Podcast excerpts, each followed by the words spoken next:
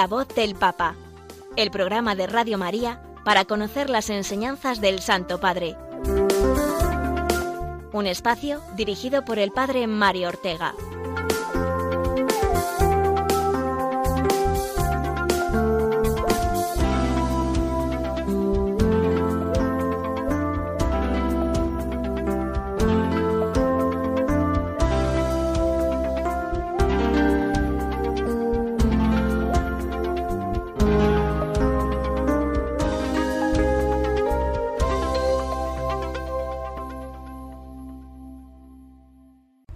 Buenos días a todos, queridos oyentes de Radio María. Una mañana más de los martes, como cada semana.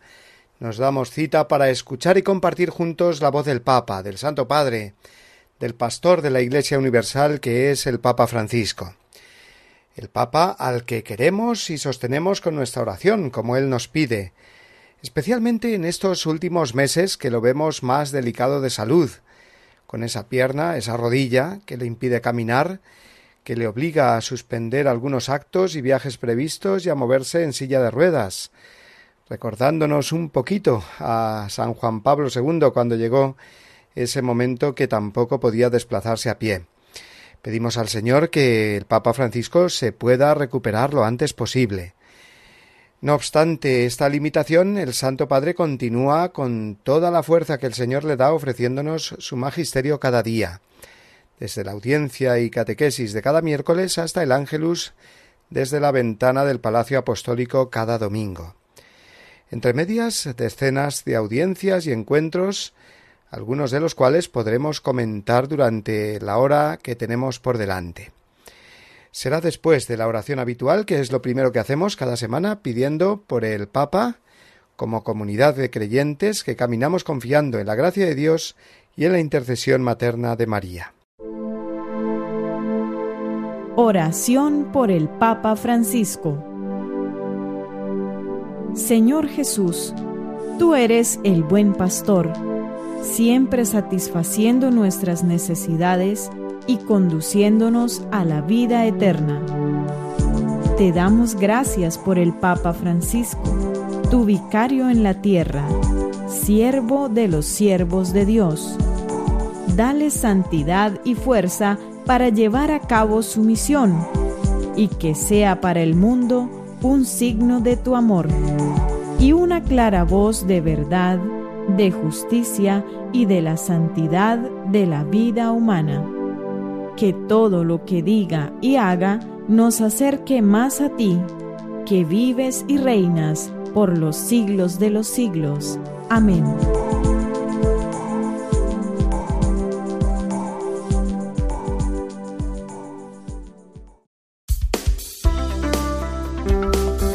La voz del Papa, el programa de Radio María que te ofrece la enseñanza y la actualidad del Santo Padre.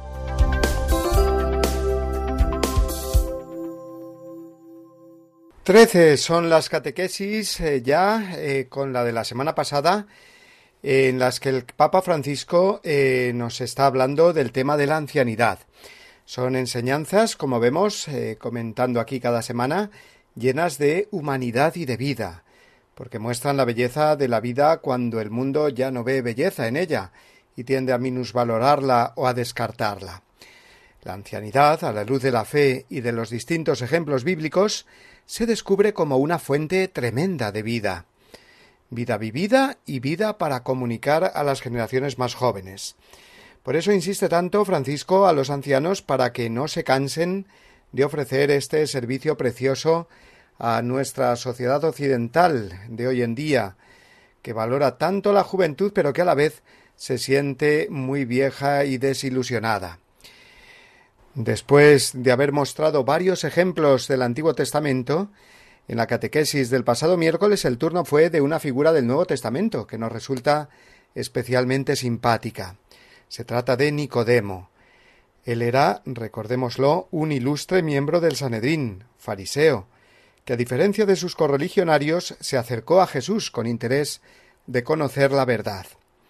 Se trata eh, de aquel pasaje famoso del capítulo tercero del Evangelio de San Juan, que el Papa eh, recordó. Nicodemo se acerca de noche a hablar con Jesús, y Jesús le revela que tanto amó Dios al mundo que dio a su Hijo único para que todo el que crea en él no perezca, sino que tenga vida eterna. Y a continuación le habla a Nicodemo de la necesidad de nacer de nuevo, un renacer para entrar en el reino de Dios. Los fariseos tomaban todo al pie de la letra, así que Nicodemo no entendió eso de volver a nacer siendo ya viejo. ¿Cómo puede un hombre volver al seno de su madre y nacer?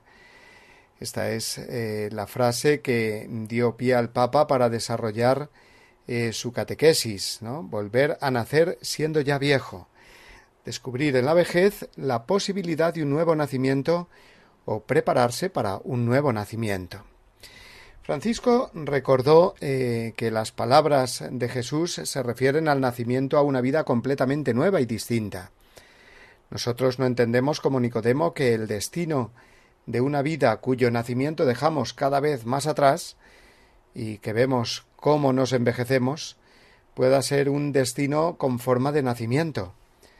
No logramos conciliar la decrepitud y la muerte que experimentamos con el nacimiento que Jesús nos promete. Nos tendemos a imaginar la vida, dijo el Santo Padre, como una especie de reencarnación, es decir, de vuelta a lo ya vivido, a lo ya conocido pero no un nuevo nacimiento a una vida nueva. Y el nacimiento de lo alto, eh, que consiste en entrar en el reino de Dios, es una generación en el espíritu, un paso entre las aguas hacia la tierra prometida de una creación reconciliada con el amor de Dios. Es un renacimiento de lo alto con la gracia de Dios, dijo el Papa. No es un renacer físicamente otra vez. Esto es lo que no entiende Nicodemo. Pero esta incompresión suya, igual que las dudas que tuvo Tomás ante el resucitado, suponen una gran lección para nosotros, nos dijo el Papa Francisco. Escuchémoslo. La objeción de Nicodemo es muy instructiva para nosotros. En efecto, podemos invertirla a la luz de la palabra de Jesús en el descubrimiento de una misión propia de la vejez.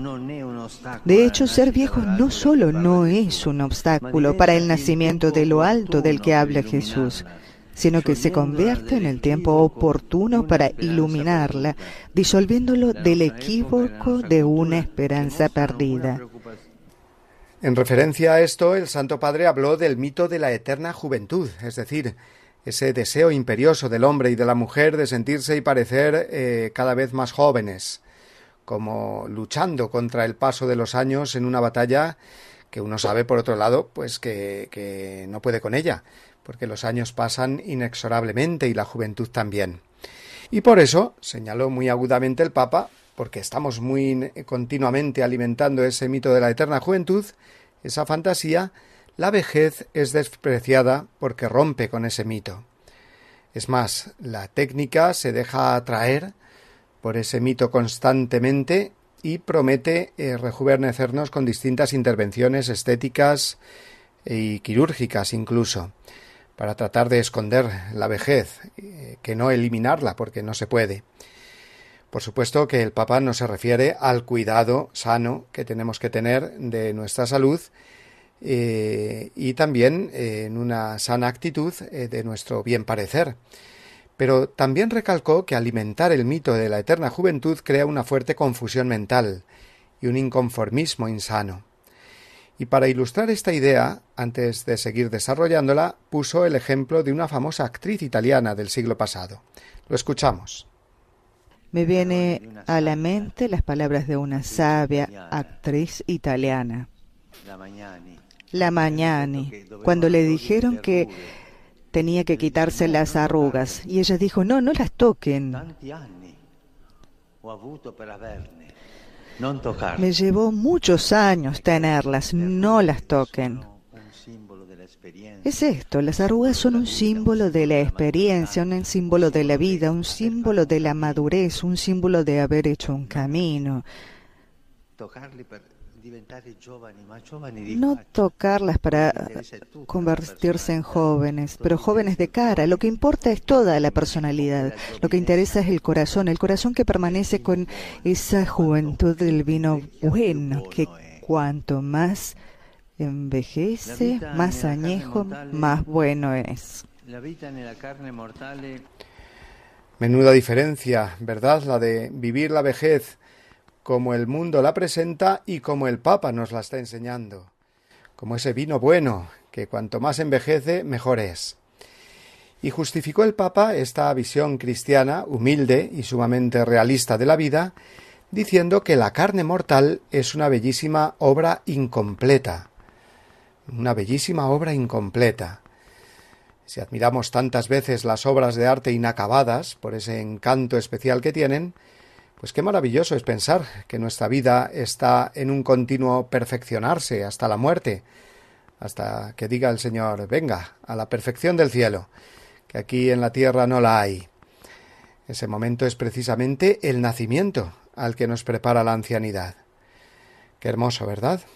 La vida aquí abajo es iniciación, no cumplimiento, continuó diciendo el Papa. Venimos al mundo así, como personas reales, como personas que progresan con la edad, pero son para siempre reales. Pero la vida en la carne mortal es un espacio y un tiempo demasiado pequeño para custodiar intacta y llevar a cumplimiento la parte más valiosa de nuestra existencia en el tiempo del mundo. La fe, que acoge el anuncio evangélico del reino de Dios al cual estamos destinados, tiene un primer efecto extraordinario, dice Jesús. La fe nos permite ver el reino de Dios. Nos hace capaces de ver realmente las muchas señales de la aproximación de nuestra esperanza a su cumplimiento, a través de todo lo que en nuestra vida lleva el signo de que estamos destinados a la eternidad de Dios. Hasta aquí las palabras eh, textuales del Santo Padre.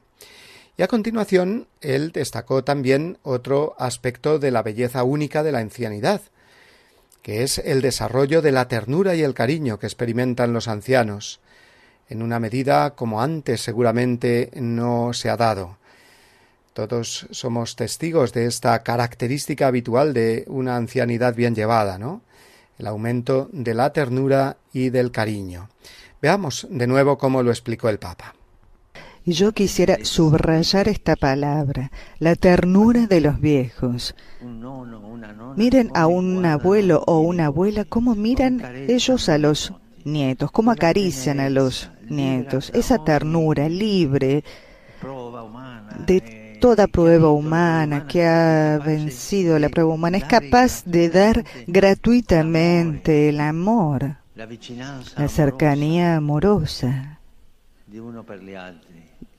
unos para los otros y asemeja tanto, asemeja no diré, abre la puerta para comprender la ternura de Dios. No olvidemos que el estilo de Dios es cercanía, compasión y ternura. Dios es así, sabe acariciar y la vejez nos ayuda a comprender esta dimensión de Dios de ternura. Ojalá escuchen esto muchos ancianos, estas ideas tan profundas y urgentes de ser proclamadas en el mundo, porque la vida, considerada como un crecimiento hacia algo más alto y más perfecto, es lo más maravilloso que puede pensarse. No al revés, cuando se considera todo como un destino de muerte. Por eso cuando escuchemos a un anciano decir, como muchas veces dicen, mira cómo crecen los nietos y yo, sin embargo, para abajo, bueno, pues es el momento de recordarles de para abajo nada. Físicamente sí, obviamente, pero por dentro cada vez más joven, cada vez más niño o niña, esperando un nacimiento cuando Dios quiera que nos llegue. Así eh, se entienden también aquellas palabras que San Juan Pablo II pronunció aquí en España dos años antes de morir, ante miles de jóvenes. Les dijo Aquí tenéis a un joven de ochenta y tres años. ¿Verdad? Recordamos aquella frase que se hizo famosa y que muchos ancianos también eh, dicen. Pues mm, vamos a escuchar ahora en español las palabras del Papa, resumiendo su catequesis, resumiendo todas estas ideas que hemos ido ahora subrayando.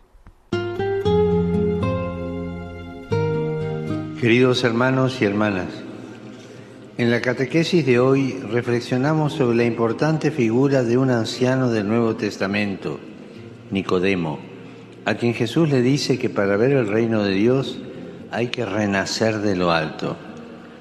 Nicodemo no entiende sus palabras y le plantea la imposibilidad de volver a nacer cuando uno ya es viejo. Pero Jesús se refiere a un nuevo nacimiento en el Espíritu, para el cual la ancianidad no es obstáculo, y a que nos dejemos abrazar por la ternura del amor creador de Dios. En esta época que vivimos, el mito de la eterna juventud es una obsesión. La vejez se desprecia, olvidando que la vida terrenal es un inicio y no una conclusión. Caminamos hacia la eternidad. En este camino la fe nos permite ver el reino de Dios. En este sentido, quienes atraviesan la etapa de la ancianidad pueden descubrir a la luz del Evangelio una nueva misión, ser signos e instrumentos del amor de Dios que señalan cuál es la meta definitiva a la que estamos llamados.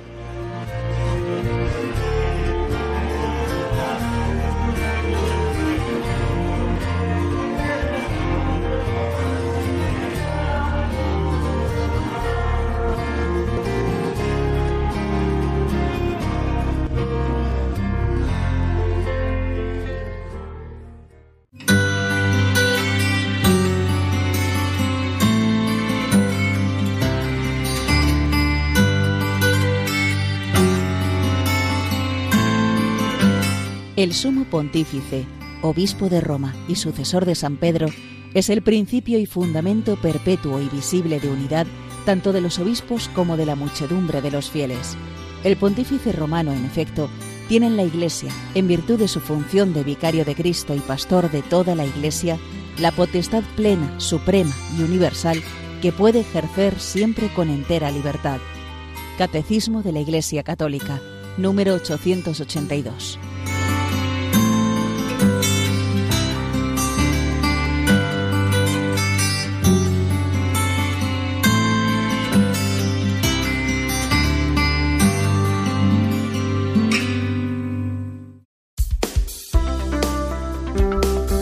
La voz del Papa, el programa de Radio María que te ofrece la enseñanza y la actualidad del Santo Padre.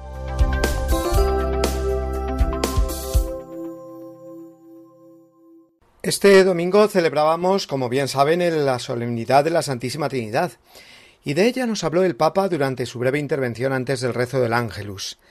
Hizo una reflexión muy práctica, partiendo de un misterio que siendo el más grande, porque es el misterio mismo de Dios uno y trino nos podría parecer muy alejado a nosotros, a nuestra vida cotidiana. Y es todo lo contrario. El Papa nos enseñó que precisamente porque Dios es Trinidad, comunión de personas, nosotros estamos llamados a vivir también en esa comunión plenificante con los demás. Partió Francisco de las palabras de Jesús en el Evangelio de esta solemnidad en que nos hablaba del Espíritu Santo y del Padre. Del Espíritu Santo, dice Jesús, que no hablará de sí mismo, sino que recibirá de lo mío y os lo comunicará a vosotros. Y luego respecto al Padre dice, todo lo que tiene el Padre es mío. ¿Qué tienen en común ambas afirmaciones? dijo el Papa. Pues que en Dios todo es amor, todo es donación al otro, donación de cada una de las tres personas divinas. El Espíritu Santo no hablará de sí mismo, sino de Jesús, y el Padre ha dado todo a Jesús.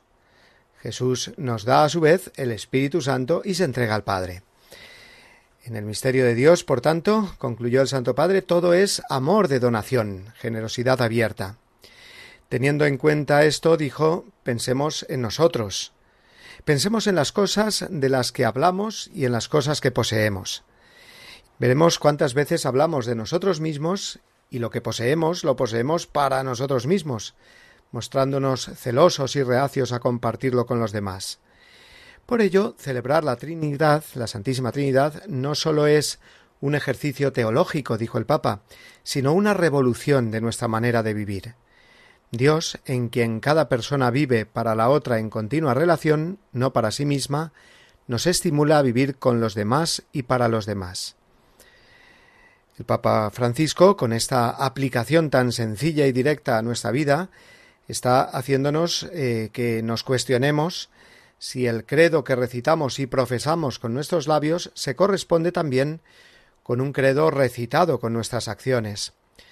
Porque la celebración de la Santísima Trinidad es también esto, un ver cómo mm, vivimos en nuestra vida concreta el dogma trinitario, que nos revela que somos personas en comunión recíproca. Creer en la Trinidad es, por tanto, reconocer en consecuencia que necesito de los demás para vivir, y que necesito servir a los demás y entregarme a ellos. Y concluyó el Papa diciéndonos Dios trino y uno, queridos hermanos y hermanas, hay que mostrarlo así, con los hechos antes que con las palabras. Dios, que es el autor de la vida, se transmite menos a través de los libros y más a través del testimonio de vida. La verdad es que cuando uno mm, hace esta aplicación trinitaria tan personal a la propia vida, se entienden mejor tantas hermosas palabras de los santos que nos hablan de la glorificación y la alabanza de vida a la Trinidad. Por ejemplo, Santa Isabel de la Trinidad, que repetía mi vocación es ser alabanza de su gloria.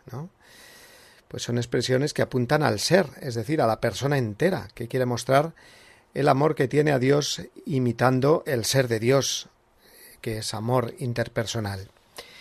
Por eso, concluyó el Papa, no somos islas, estamos en el mundo para vivir a imagen de Dios, abiertos, necesitados a los demás y necesitados de ayudar a los demás. Así pues, hagámonos esta última pregunta. ¿Soy un reflejo de la Trinidad en la vida de todos los días? La señal de la cruz que hago cada día, Padre, Hijo y Espíritu Santo, esa señal de la cruz que hago todos los días, ¿se queda en un mero gesto ocioso? o inspira mi manera de hablar, conocer, responder, juzgar, perdonar. Bien, pues con estas preguntas el Santo Padre eh, nos interpela desde el misterio mismo de Dios Trinidad. Vamos ahora a escuchar esta canción para después pasar a otro tema.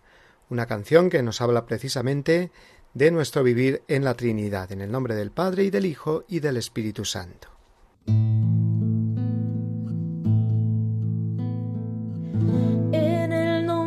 del Padre,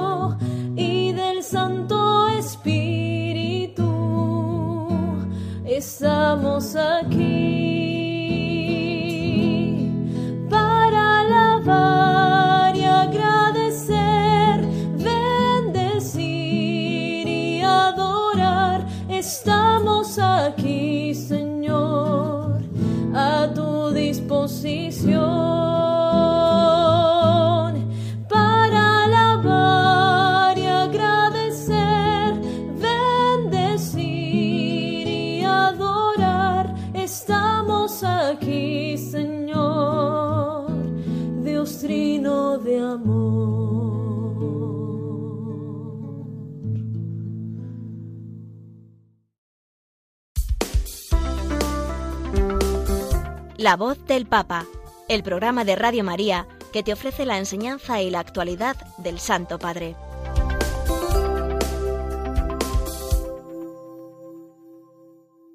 En estos últimos días el Santo Padre ha mantenido una agenda muy completa a pesar de sus serios problemas de salud derivados, como sabemos, eh, de su rodilla que le impide caminar. En silla de ruedas, ya desde hace unas semanas, recibe a personas y grupos de muy diversas procedencias. Uno de estos grupos fue hace unos días el de representantes de la Federación de Asociaciones Familiares Católicas de Europa, a los cuales el Santo Padre dirigió un importante discurso. En él tocó muchos temas de actualidad, las amenazas contra la familia derivadas de la cultura dominante actual, y la inmoralidad de ciertas prácticas relacionadas con la vida humana naciente, como puede ser el hecho de la práctica de los vientres de alquiler. Francisco habló con mucha claridad y dureza contra esta práctica cada vez más difundida y que convierte lo más sagrado de la vida humana en objeto de mercadeo y de compraventa. Dijo así textualmente La dignidad de hombres y mujeres también se ve amenazada por la práctica inhumana y cada vez más extendida del vientre de alquiler, en la que se explota a las mujeres, casi siempre pobres, y se trata a los niños como mercancía. Asimismo, el Papa Francisco indicó que los Estados tienen el deber de eliminar los obstáculos a la generatividad de las familias y reconocer que la familia es un bien común que debe ser recompensado con consecuencias naturales positivas para todos. Vamos a conocer más detalles de este importante encuentro con las asociaciones familiares europeas y lo hacemos a través del siguiente servicio informativo preparado por nuestros amigos de Round Reports. Lo escuchamos. En un encuentro con asociaciones de familias católicas, el Papa ha subrayado las necesidades que tienen y que los estados no cubren, empezando por las de las familias en guerra. En este momento Europa en este momento Europa, y diré especialmente las familias europeas, viven un momento trágico y dramático para todos a causa de la guerra en Ucrania. Francisco dice que Europa no apoya lo suficiente la natalidad. Al viejo continente no solo le pide estímulos para las familias, también que sea más creativa y se abra a las necesidades del otro. Una Europa que invecchia. Una Europa que envejece, que no es creativa. Y una Europa que no permite hablar de sostenibilidad y a la que cada vez le cuesta más ser solidaria. Los estados tienen la competencia de eliminar los obstáculos para la creación de las familias y reconocer que la familia constituye un bien común a premiar. Al Papa también le preocupa lo fácil que es acceder a la pornografía. Pide luchar contra ella antes de que haga más daño a quienes la consumen. Hablamos de la plaga de la pornografía. Hablamos de la plaga de la pornografía, que se difunde por todas partes a través de Internet. Debe ser denunciada como un ataque permanente a la dignidad del hombre y la mujer, no solo para proteger a los niños, que es competencia de los estados y de todos nosotros, sino también para declarar la pornografía como una amenaza a la salud pública. El último encuentro del Papa Francisco con estas asociaciones fue hace cinco años. Entonces les pidió que se convirtieran en iglesia en salida. En otro orden de cosas, diremos que también debido a la precaria salud en cuanto a la movilidad del Santo Padre, se ha tenido que suspender su anunciado viaje internacional a Sudán del Sur y el Congo, que tenía previsto para el mes de julio. La noticia fue dada por el portavoz de la Santa Sede, pero el mismo Papa Francisco después del Ángelus de este domingo, lamentó públicamente el no poder realizar este viaje, en el que había puesto tanta ilusión, declaró. También sabemos que su rodilla le impide igualmente presidir algunas celebraciones litúrgicas, como será el caso del Corpus Christi dentro de unos días. Sin embargo, el vídeo mensual que graba explicándonos su intención de apostolado de la oración cada mes sí que continúa realizándose. Vamos a escuchar ahora, eh, si les parece, el de este mes de junio, que recoge su intención de rezar por las familias cristianas, cuando dentro de unos días además se celebrará un gran encuentro internacional de familias en Roma. Escuchamos el vídeo del Papa de este mes.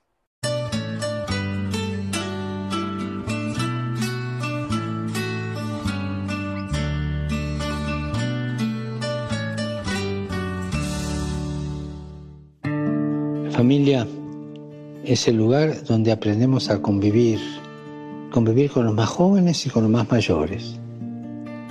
Y al estar unidos, jóvenes, ancianos, mayores, niños, estar unidos en las diferencias, evangelizamos con nuestro ejemplo de vida.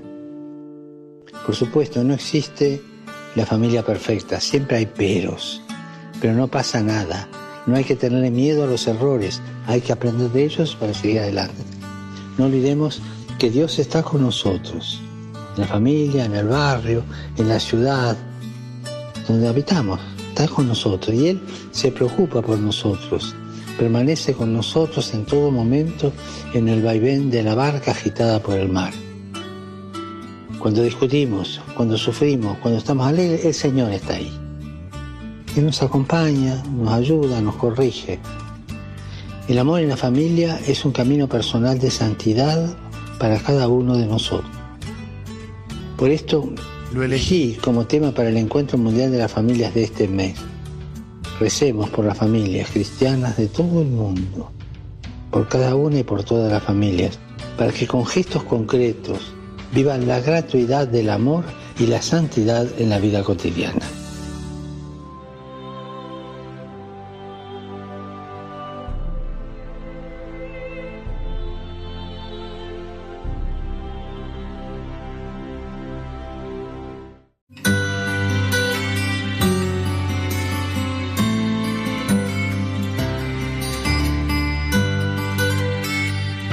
El romano pontífice, como sucesor de Pedro, es el principio y fundamento perpetuo y visible de unidad, así de los obispos como de la multitud de los fieles.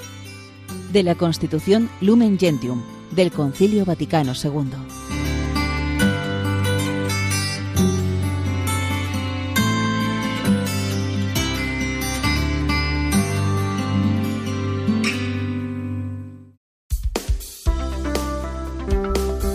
La voz del Papa, el programa de Radio María que te ofrece la enseñanza y la actualidad del Santo Padre.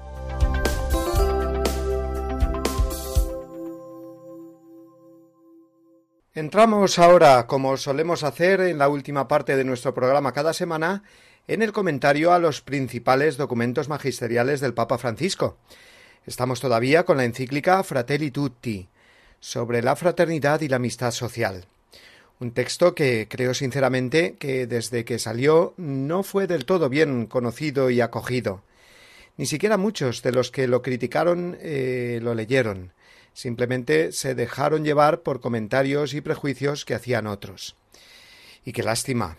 Es algo que desgraciadamente sucede mucho hoy en día, que vamos con tantas prisas y ansias, que no vamos a las fuentes, a emplear el tiempo con serenidad y paz en leer eh, lo que el Papa nos ofrece, sino que nos quedamos muchas veces con esos titulares y esas etiquetas que los medios de comunicación le ponen o con frases cortas o juicios y prejuicios que se difunden por las redes sociales. Aquí queremos que todo esto no nos pase. Queremos leer al Papa siempre con mirada de fe, con ojos limpios de prejuicios y etiquetas, y así lo que pretendemos en este programa de la voz del Papa es en realidad que ustedes, queridos oyentes, lean los textos del Santo Padre. Que el comentario que aquí hacemos no sirva para otra cosa, sino para abrir gana, que sea solo un aperitivo. Porque si vamos con honestidad y actitud de fe a los textos del Papa Francisco, igual que a los de Benedicto, eh, Juan Pablo o cualquier otro pontífice, eso es eh, sumamente agradable a Dios porque quiere que tengamos un corazón eclesial, no un corazón mediatizado por otras voces que más allá de su buena o no tan buena intención terminan por confundirnos y llenarnos eh, de pájaros la cabeza. Así es que eh, vamos una semana más a meternos en un nuevo capítulo de Fratelli Tutti. El que toca hoy es el quinto y tiene un nombre que ya de raíz puede sonarnos un poco raro. Tranquilos, se titula La mejor política. Pero no es que el Papa vaya a hablarnos de política, sin más, no, en absoluto.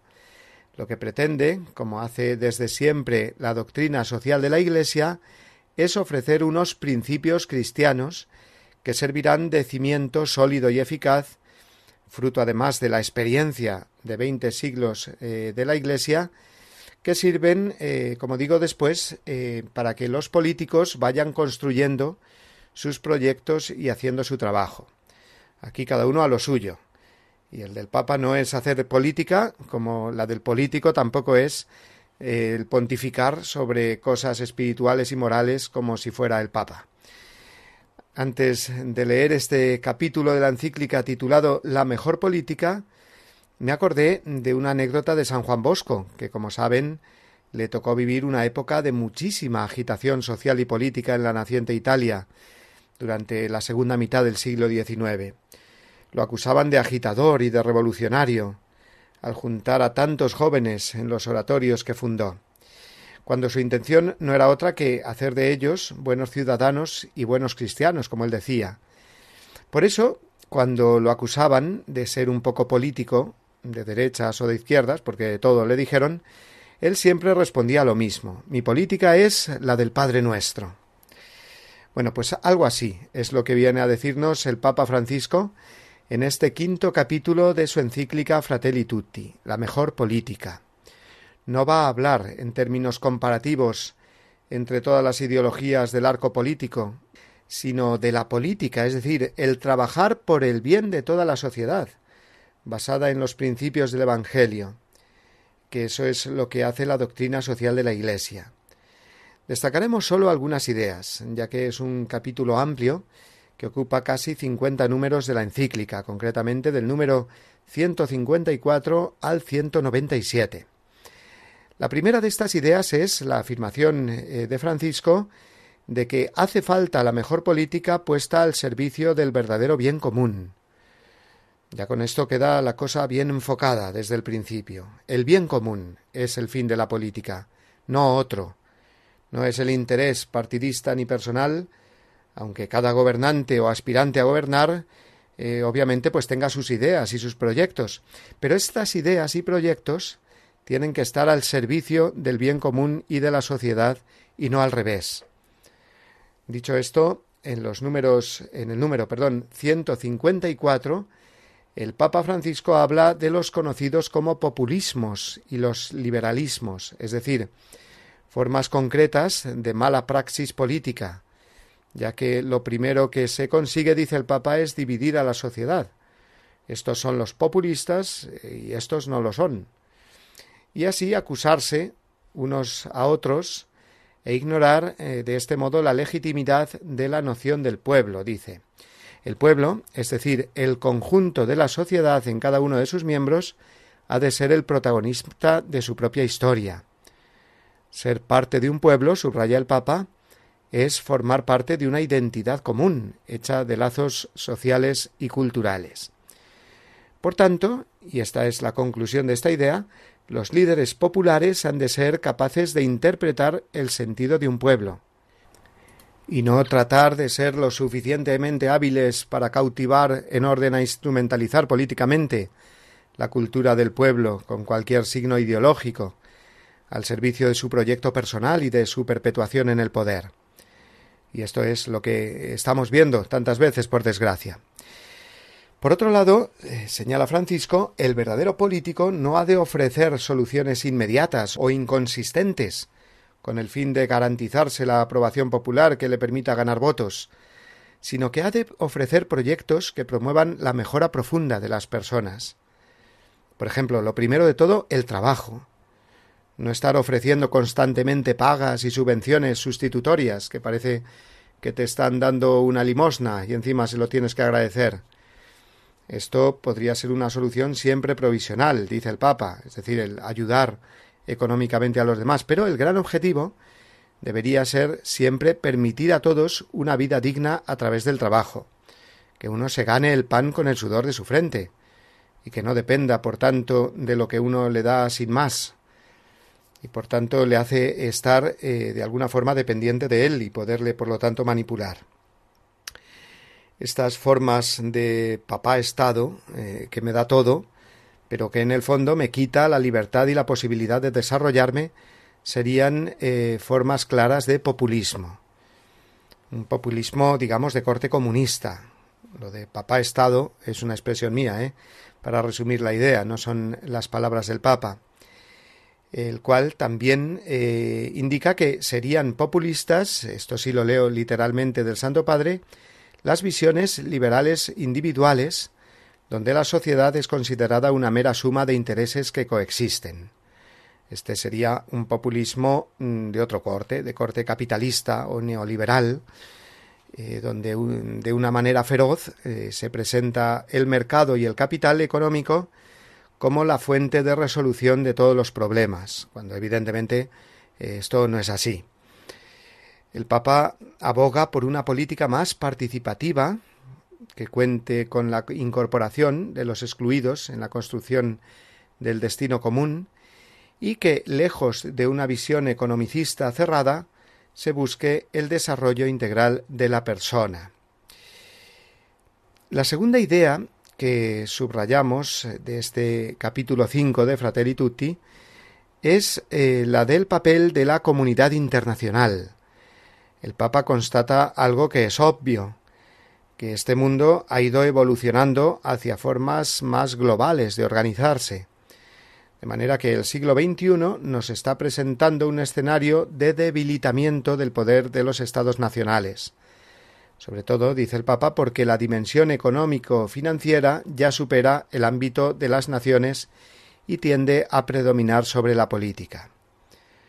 Caminamos entonces hacia lo que se denomina un nuevo orden mundial, sobre el cual hay muchas incertidumbres, sospechas y temor, lógicamente, pues eh, creo que el Papa eh, se muestra sobre este punto muy realista, puesto que al animar a que se creen y se mejoren una serie de instituciones y una autoridad mundial, aclara que no debe pensarse, por ello, que se trate de una autoridad personal que decide sobre todo y que quiere controlar todo. Esto no lo defiende el Papa, por supuesto ese nuevo orden mundial que signifique el mundo en manos de unos cuantos que controlan las decisiones de toda la humanidad, es eh, clarísimo que va contra el Evangelio y, contra más la más elemental concepción eh, de libertad humana y del derecho de los estados. Todo esto lo explica el Papa en los números 170 eh, al 175 de la encíclica. Se trata, por el contrario, de buscar esa armonía necesaria a nivel mundial y para ello también favorecer los acuerdos multilaterales entre los Estados, que garanticen, dice el Papa, el cuidado de un bien común realmente universal y la protección de los Estados más débiles. En fin, esto, eh, todo esto es mm, pura doctrina social de la Iglesia, no solo ideas de este Papa, diferentes a las que, ha tenido otro. Es verdad que cada uno tiene sus matices y preferencias a la hora de subrayar uno u otro aspecto y que la historia además va eh, marcando un poco eh, el ritmo, ¿no? Y va cambiando y va dando pie a estas variaciones de acentos. Pero se trata de siempre de la misma y única doctrina social de la Iglesia. Y por fin, eh, la tercera y principal idea mm, de este capítulo 5 de Fratelli Tutti, titulado La mejor política, es que la política es la forma más alta de la caridad. Fíjense qué frase. No es original de Francisco, eh, ni mucho menos, como tampoco lo fue de Benedicto ni de Juan Pablo II, ni de Pablo VI siquiera. Tiene sus raíces en la teología más clásica y el primer papa que la pronunció aunque luego la hayan repetido todos, fue eh, ni más ni menos que Pío XI hace eh, la friolera de cien años. La política es la forma más alta de la caridad, total nada. Porque parece que tenemos justo la idea contraria, ¿verdad? Cuando vemos en qué han convertido la política muchos políticos actuales, en pura corrupción y en buscar solo sus propios intereses y el enriquecimiento personal. Eh, por eso está el mundo tan mal, y por eso es necesario comprender lo que el Papa Francisco nos está recordando en esta encíclica, que la política es otra cosa muy distinta. Es buscar el bien común de toda la sociedad y garantizar las libertades individuales, que no es el libertinaje, sino el embarcarse todos en esta aventura humana de crecer juntos, buscando todos el bien y la verdad. Por eso eh, no duda eh, el Papa, junto con la más sana tradición de la Iglesia, en hablar de amor político, de caridad política. Eh, igual que se habla de caridad conyugal en el matrimonio o de caridad pastoral en la vida sacerdotal, pues en lo mismo la caridad vivida por el que se dedica a la política, que tiene la responsabilidad de legislar y administrar el bien común, ha de llamarse justamente eh, caridad eh, política, caridad social y política. Se trata de avanzar hacia un orden social y político cuya alma sea la caridad social. Reconocer a cada humano mm, como un hermano o una hermana y buscar una amistad social que integre a todos. Esto no es una utopía, dice el Papa. es a lo que debe tender la mejor política, o a lo que deben tender los políticos que quieren ser auténticos de verdad. Qué hermoso es pensar que la caridad es la que hace a cada uno ser verdadero. Verdadero esposo es el que ama a su esposa. Verdadero sacerdote es aquel que está enamorado de Jesucristo y de la Iglesia.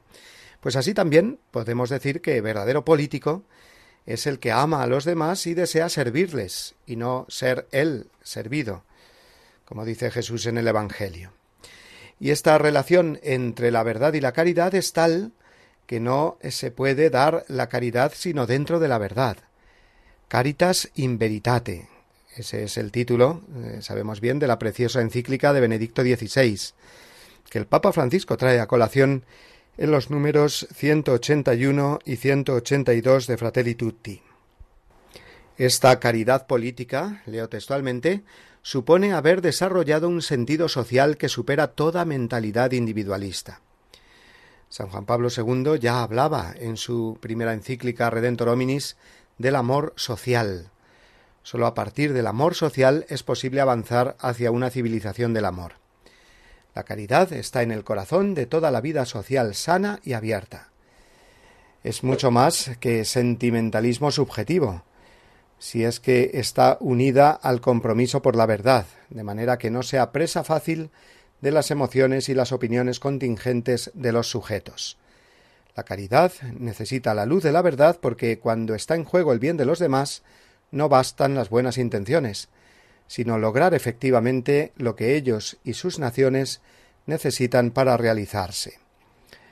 Son todas estas frases de Benedicto XVI y de San Juan Pablo II que Francisco integra en su discurso en estos números de Fratelli Tutti. De manera que uno puede ver claramente toda la continuidad del magisterio en este tema central de la doctrina social de la Iglesia. Así que ya sabemos, si queremos eh, políticos auténticos, hay que rezar para que surjan entre los que más aman y más viven en la verdad, para que cumplan con este oficio que no es el de llenarse los bolsillos, sino más bien sacrificar su vida en favor del bien de los demás, que eso es la caridad. Por eso concluirá Francisco en este, este capítulo de Fratelli Tutti diciendo que todo político está llamado a vivir el amor en sus relaciones interpersonales cotidianas. En la actividad política hay que recordar que más allá de toda apariencia, cada persona es inmensamente sagrada y merece nuestro cariño y nuestra entrega. Por ello, si logro ayudar a una sola persona a vivir mejor, eso ya justifica la entrega de mi vida. Hasta aquí estas palabras preciosas con las que el Papa Francisco concluye este capítulo de su encíclica Fratelli Tutti, el quinto, titulado, como hemos dicho, La mejor política, y que ahora estoy seguro que comprendemos esta expresión un poco más. Y también espero que nos hayan quedado a todos más ganas de leer y profundizar en esta encíclica sobre la fraternidad que continuaremos comentando la próxima semana.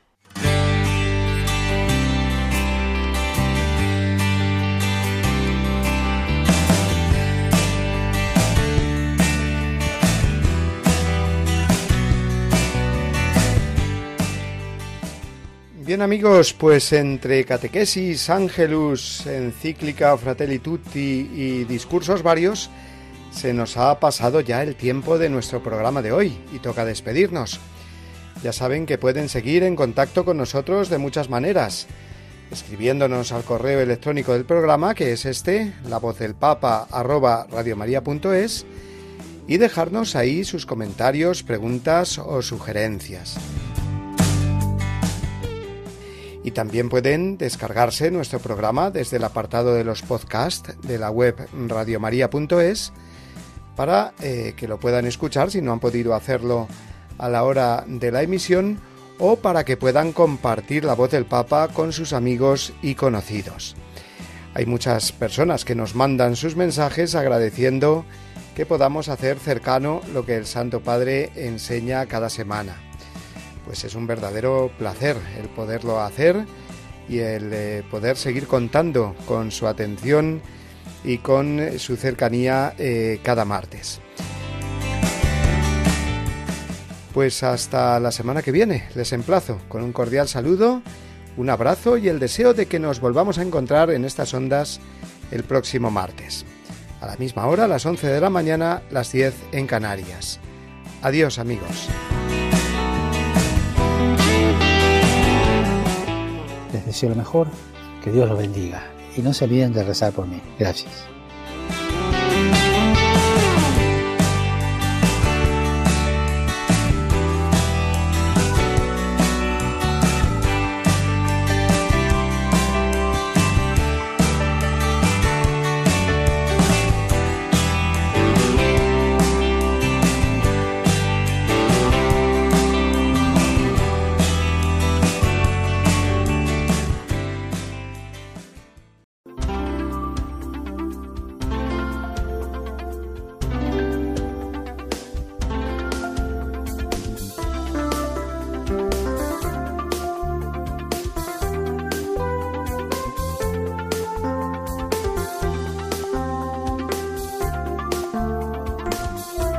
Han escuchado La voz del Papa, el programa de Radio María para conocer las enseñanzas del Santo Padre.